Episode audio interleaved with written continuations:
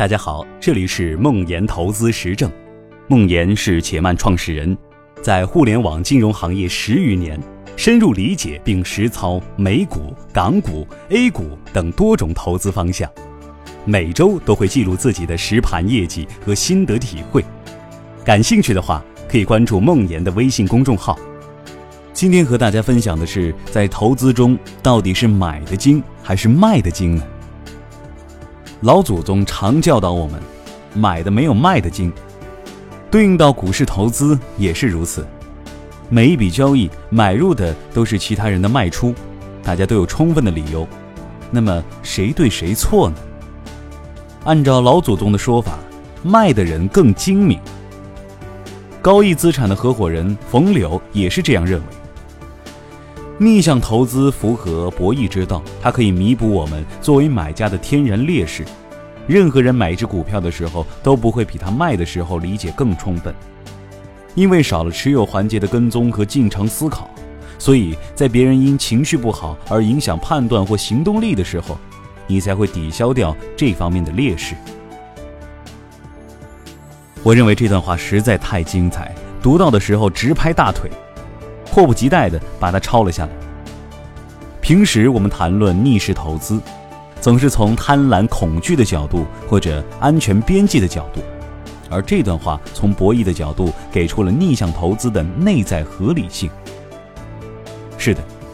如果把卖出的人作为一个整体来看，他们一直在持有和跟踪股票和背后的公司，在这个过程中获得的信息以及进行的思考，应该比买入的人充分的多。这刚好印证了老祖宗说的“买的没有卖的精”，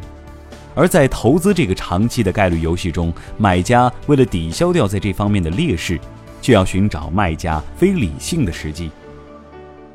这让我想到橡树资本的霍华德·马克思在《投资最重要的事》一书中说的：“橡树资本管理公司的格言之一是，我们不找投资，投资找我们，尽量做闭上关。”我们不会怀揣购物清单出门寻找，而是等待电话铃声响起。如果我们打电话给持有者说你有某股票，我们想买，价格就会上去。但是如果持有者打电话给我们说我们被某股票套牢了，想脱手，价格就会下来。因此，我们更喜欢伺机而动，而不是发起交易。如果你读过《大而不倒》，就会想起2008年金融危机的时候。巴菲特怀揣现金，在电话旁拒绝了雷曼，选择了高盛，成就了一笔极好的投资。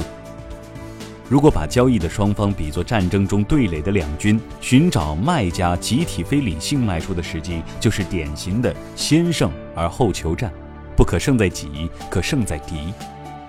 在伯克希尔1997年的年报中，巴菲特提到了史上最伟大的棒球击球手之一的泰德·威廉姆斯。泰德的成功来源于对比赛的深入研究。他把好球区分解为七十七个棒球大小的空间，并将结果绘制在本垒板上。他知道，只有击打最佳位置的投球时，击球率才会更高。当然，即使是有这样的认知，他也不可能整天等待完美投球。如果三投不击，他就要被三振出局。巴菲特认为，就这一点来说，投资者是有优势的，因为投资者。不会被三振出局，所以他们不必承受行动的压力，他们可以错过无数机会，直到一个极好的机会出现在眼前。投资是世上最棒的交易，因为你永远不必急着挥棒，你只需要站在本垒板上，投手以四十七美元投给你通用汽车，以三十九美元投给你美国钢铁，没有人会被三振，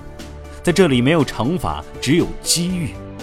你可以整日等待你喜欢的投球。当守场员奄奄欲睡时，你便可以快步上前，一击命中。举个例子，二零一六年一月，A 股连续熔断，香港市场也弥漫在一片恐慌之中。索罗斯做空香港，人民币贬值要崩溃，香港将长期边缘化。在这样的气氛中，很多卖家尽管对公司和股价做了非常多的研究，还是在当时以不可思议的价格把股票都卖掉。这也给了当时的买家巨大的优势，因此，在投资这场马拉松的过程中，首先你不要做一个非理性的卖家，其次，在遇到其他卖家非理性恐慌卖出的时候，请珍惜机会。